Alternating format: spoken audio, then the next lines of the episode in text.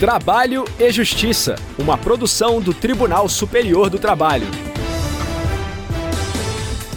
Olá, eu sou Anderson Conrado e você acompanha agora as principais notícias da Justiça do Trabalho. Quem abre o programa de hoje é a repórter Michele Chiapa, de Brasília.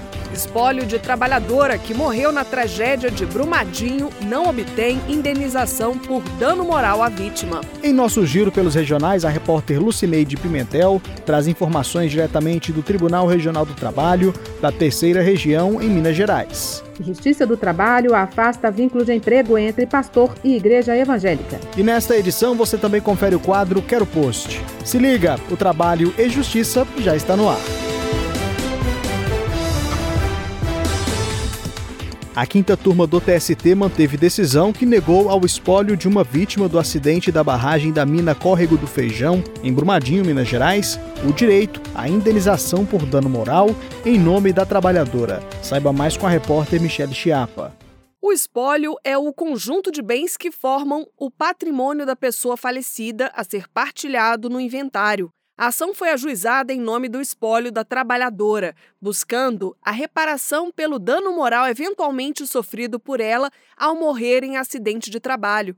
Mas o juízo de primeiro grau extinguiu o processo por considerar o espólio ilegítimo para requerer a indenização. A sentença foi mantida pelo Tribunal Regional do Trabalho da Terceira Região em Minas Gerais. Segundo o TRT, os direitos da personalidade são intransmissíveis e eventual reparação civil decorrente da morte em acidente de trabalho deveria ser solicitada pelos herdeiros, não pelo espólio. Além disso, o TRT destacou que a trabalhadora havia falecido instantaneamente e, por esse motivo, não houve tempo para experimentar nenhum dano moral ainda em vida. Assim, não havia direito a ser transmitido. O espólio recorreu ao TST, sustentando que a trabalhadora não havia morrido de forma imediata ou instantânea e que a lesão ao direito teria ocorrido antes dela falecer. O relator do recurso na quinta turma, ministro Douglas Alencar, ressaltou a questão delicada que envolve a perda de uma vida humana. Para ele, não há dúvida de que o espólio pode cobrar, na justiça, um direito que considera integrante do patrimônio da pessoa falecida.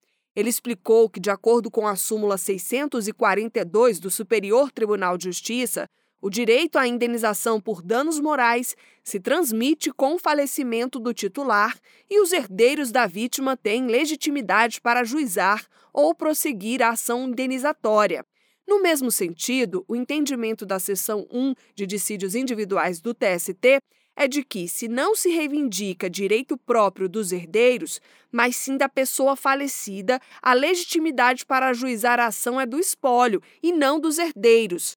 Contudo, em relação ao direito à reparação, o relator apontou que, embora afastando a legitimidade do espólio, o TRT havia adotado compreensão clara em relação à morte instantânea da vítima e essa premissa fática não pode ser revista pelo Tribunal Superior do Trabalho, porque a súmula 126 veda o reexame de fatos e provas.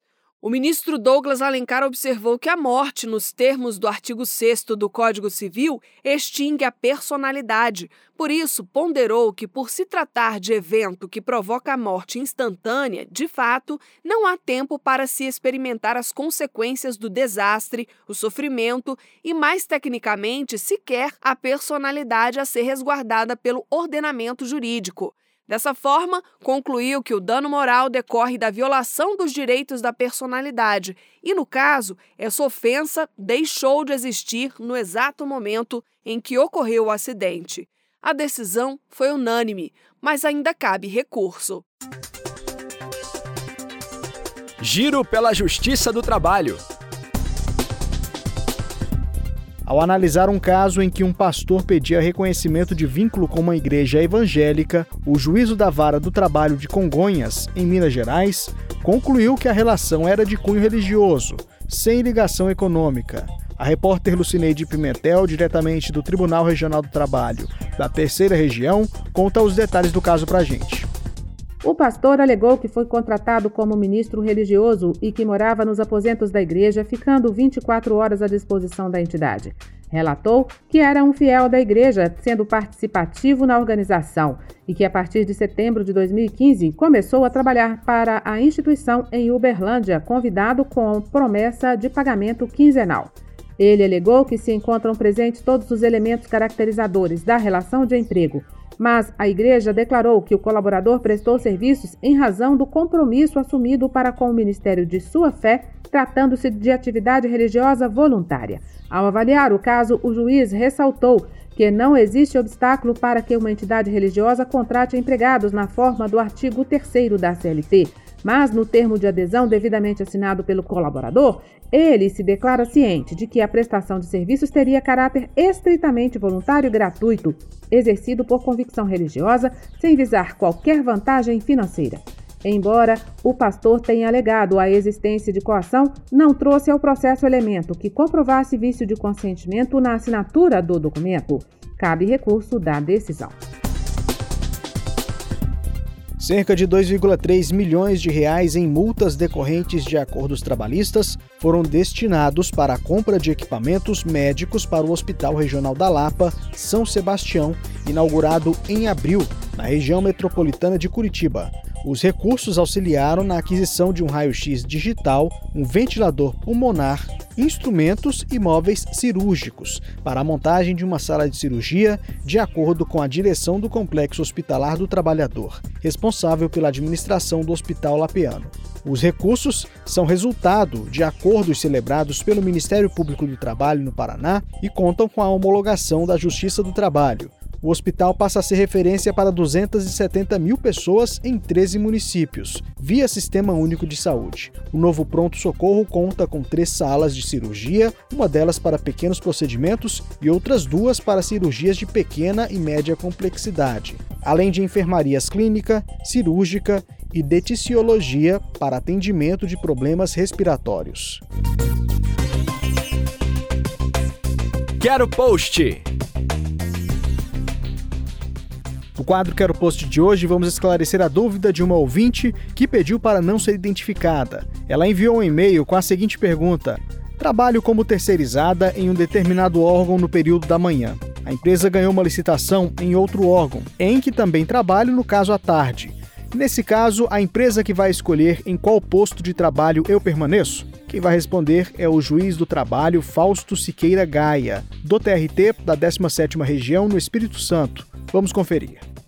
É importante destacar que o empregador, por assumir os riscos do negócio, ou seja, por possuir o chamado jus variandi, pode determinar a alteração do posto de trabalho do seu trabalhador terceirizado para atender às necessidades do serviço. Contudo, é importante salientar que a alteração do local da prestação de serviço a que eu estou me referindo é aquela que não envolver a alteração do domicílio do trabalhador, ou seja, que com essa alteração o empregado não seja obrigado a mudar de residência definitiva, onde ele reside habitualmente. Essa alteração a que estou me referindo, ou seja, que não provoca a alteração do domicílio do trabalhador, é perfeitamente possível. Isso significa dizer que o trabalhador não tem direito subjetivo de manter o local em os serviços. Como regra geral, as alterações do contrato de trabalho somente podem ser realizadas por mútuo consentimento, ou seja, por mútuo acordo, e ainda assim, desde que não causem prejuízos para o trabalhador. Vou dar um exemplo. Como é o caso de uma situação em que a transferência daquele trabalhador implicar é, a alteração do horário de trabalho do diurno para o noturno, que é considerado pela doutrina uma alteração mais lesiva.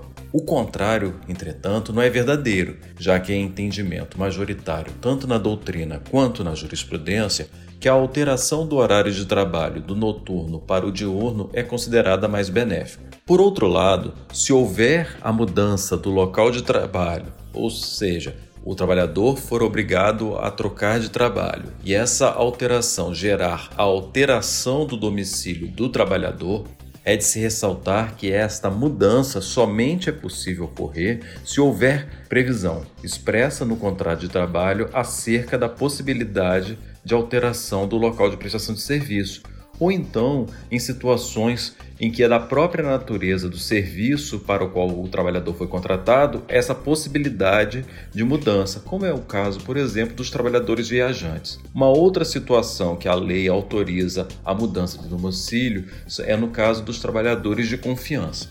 A transferência que implicar mudança do domicílio do trabalhador, se essa alteração for provisória, ela ensejará o pagamento do adicional de transferência, que é de 25% do valor do salário base, enquanto perdurar a transferência daquele trabalhador. É importante destacar que a alteração do local de prestação de serviços não poderá ensejar redução salarial, já que o contrato de trabalho continuará vigente. No entanto, se houver alteração de determinadas exposições ambientais, como por exemplo trabalhador trabalhava num determinado posto, exposto a condições insalubres ou perigosas, e recebia, em razão disso, adicionais de insalubridade periculosidade, respectivamente, e passar para um outro posto em que não houver essa exposição, certamente o trabalhador deixará de receber esses adicionais, já que esses adicionais somente são devidos